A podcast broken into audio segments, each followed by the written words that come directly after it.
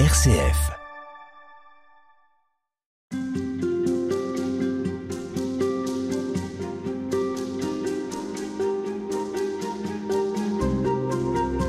Sylvain Détox, c'est euh, Bernadette Soubirous, la sainte de Lourdes, qui est euh, en quelque sorte à l'origine de votre livre La gloire des bons à rien.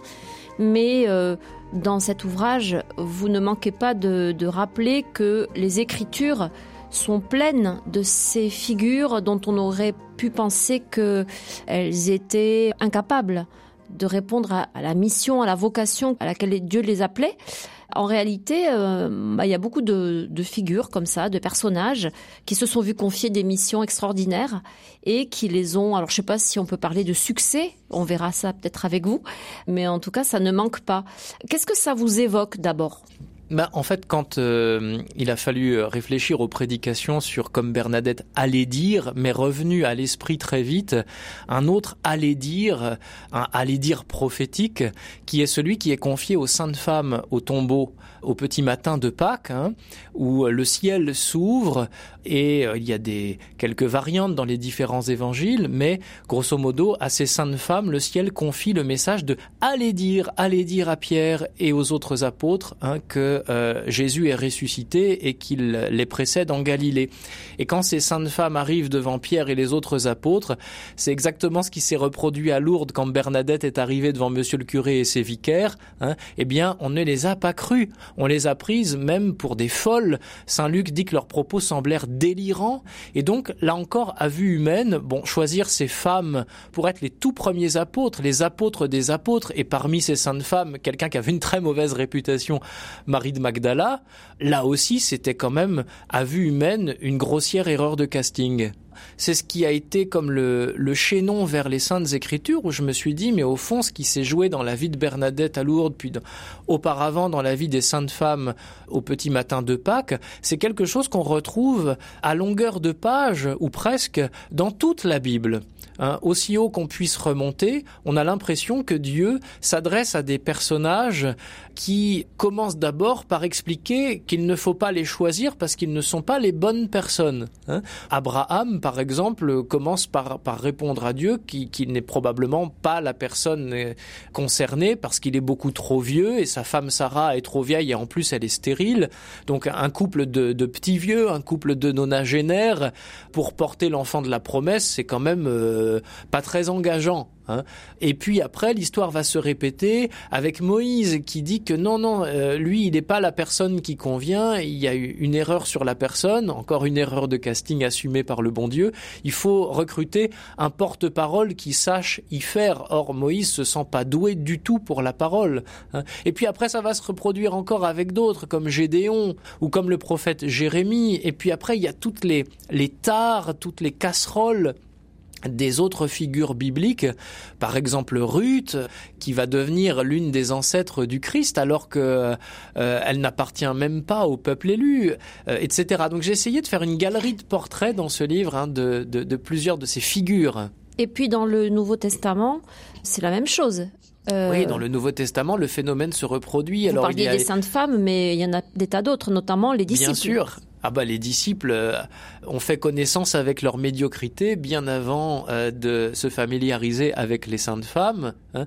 Et puis il y a des personnages ultra secondaires mais très attachants comme celui qui est sur la, la couverture mmh. du livre, hein, Zachée, ou encore Nicodème, le vieux Nicodème qui, qui, qui comprend pas grand chose au discours du Christ, qui n'est pas une flèche. Et, pour, et Jésus lui dit mais comment Nicodème, tu es un maître en Israël, tu enseignes en Israël et tu ne comprends pas ces choses-là hein?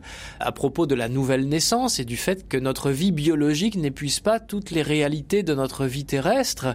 Et le vieux Nicodème, ou en tout cas euh, euh, ce sage qu'est Nicodème, aux yeux des autres juifs, qui dit mais comment? Alors il faudrait retourner dans le ventre de sa mère, mais c'est pas possible. Voilà. Il prend les choses au pied de la lettre. Il n'a pas compris de quoi mm. de quoi Jésus parlait. Donc ce sont des figures très attachantes, attachantes par leur résistance à accueillir le projet de Dieu. Vous voyez par exemple parmi les apôtres, Judas les, les... Oui, alors Judas, c'est peut-être l'une des figures les, les plus sombres et les plus tragiques dans l'histoire, mais si on prend des figures comme les fils de Zébédée, qui euh, demande à être assis l'un à la droite, l'autre à la gauche du Seigneur dans sa gloire pour gouverner les nations, ou qui, dans un autre passage de l'évangile de Luc, demande que le feu du ciel tombe sur les Samaritains parce qu'ils n'ont pas accueilli Jésus, et Jésus doit les reprendre et leur expliquer, mais non, mais vous n'avez rien compris, les gars. C'est pas de ça qu'il s'agit. Ils n'ont rien compris jusqu'au lendemain euh, de la résurrection. On le voit avec les disciples d'Emmaüs et Jésus fait route avec eux. Il va falloir quand même leur ouvrir l'intelligence.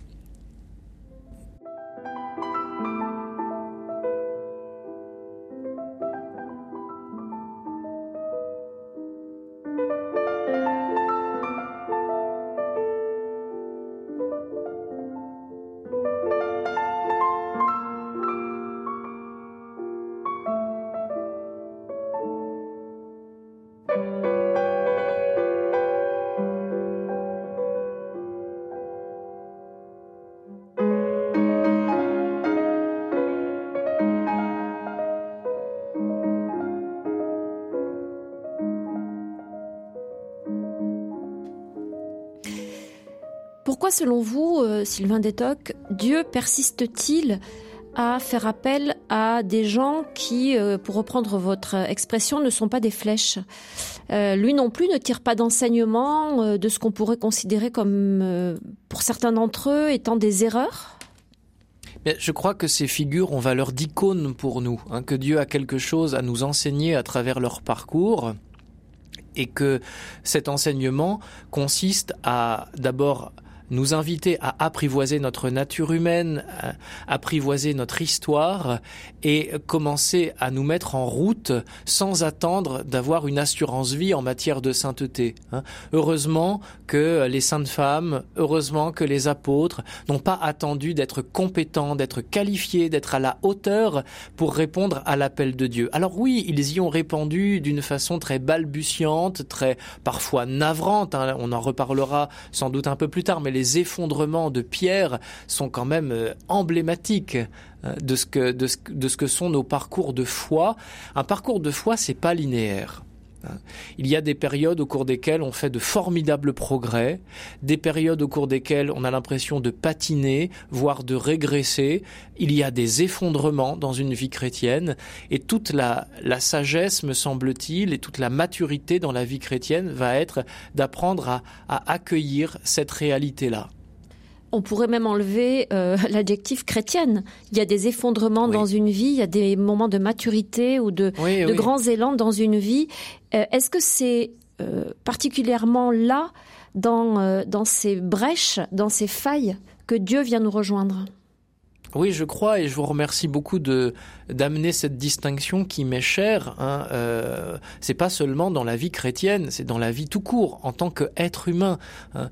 Euh, je crois que l'une des pires illusions de la vie chrétienne, c'est de croire que être chrétien va nous dispenser d'être humain. Hein. Il faut consentir à être humain. C'est ce que j'ai appelé dans euh, plusieurs passages du livre l'art d'être terrien. Hein. consentir à être des êtres de cette terre, à habiter cette terre, à l'habiter avec Dieu, à laisser Dieu venir l'habiter et habiter en nous pour qu'il y fasse son œuvre, et encore une fois, ne pas évacuer cette réalité terrestre sous prétexte qu'on serait appelé à une réalité purement céleste, purement spirituelle. Est-ce que la sainteté, au fond, ça ne serait pas d'être pleinement homme Si. Et quand on contemple le Christ Jésus, eh bien, on contemple une humanité achevée. Hein, quand quand Pilate présente Jésus, vous savez, il y a cette parole chez homo, voici l'homme, une parole qui donne beaucoup à, à méditer, parce que euh, bien sûr, en Jésus euh, se joue quelque chose d'un mystère extrêmement profond et inouï. Il est le Fils de Dieu qui s'est fait homme, le Verbe de Dieu qui s'est fait homme. Euh, on fait des mois et des mois de cours de Christologie pour approfondir cette réalité-là à la faculté de théologie, hein. mais il faut pas oublier qu'il s'est fait homme. Donc c'est vraiment notre nature humaine qu'il a, qu'il a épousée, qu'il a, et en l'épousant, il l'a accompli, il l'a amené à son achèvement, à sa perfection. Euh, dans la communion avec Dieu. En Jésus, on contemple euh, ce que c'est que l'humanité achevée, c'est-à-dire achevée au sens de mener à sa perfection, à sa plénitude. Et puisque vous citiez Saint Irénée dans un de nos entretiens, c'est ce qu'il euh, disait avec cette formule très célèbre de la, gloire, de, Dieu. Hein. La gloire de Dieu, c'est l'homme vivant, c'est l'une des formules d'Irénée les plus euh, appréciées aujourd'hui. Hein. et euh, il est probable que le titre du livre, La gloire des bons à rien, mm. ne soit pas sans, sans faire écho à la gloire de Dieu, c'est l'homme vivant. Parce que ce que Dieu va glorifier, ben, c'est la réalité de ce que nous sommes ici-bas, mais c'est vraiment cette réalité-là qu'il va glorifier. Il communique sa gloire à ce que nous sommes. Qu'est-ce que ça veut dire être glorifié? Être porté à l'incandescence de la vie divine, euh, c'est-à-dire à l'incandescence de l'amour, à l'incandescence de la vérité, être porté à euh, un épanouissement de l'être dont euh, nous n'avons pas idée ici-bas. Hein. L'une des images que j'utilise, voilà, c'est le, bulbe de jacinthe, par exemple, que vous allez mettre en terre dans les mois les plus froids de l'année et les plus sombres de l'année. Eh bien, euh, cette petite portion de matière qu'on enfouit dans la terre et, et qui va en quelque sorte dans un premier temps comme si décomposer, eh bien si on lui disait que dans quelques semaines, quelques mois à peine, elle développera à la lumière du soleil une robe magnifique, colorée, parfumée, à faire pâlir de jalousie tous les manias de la haute couture, comme dit Jésus à propos d'Élise Deschamps, avec lesquels les couturiers de Salomon ne peuvent pas euh, rivaliser. Si on disait ça à l'oignon qu'on met en terre, il ne le croirait pas. Hein. Ben pourtant, ce que nous sommes ici-bas sur la terre va s'épanouir dans la gloire et commence déjà à s'épanouir dans la gloire. C'est tout le mystère de notre vie baptismale où nous nous, nous laissons apprivoiser par Dieu. À demain pour poursuivre. Merci. Merci.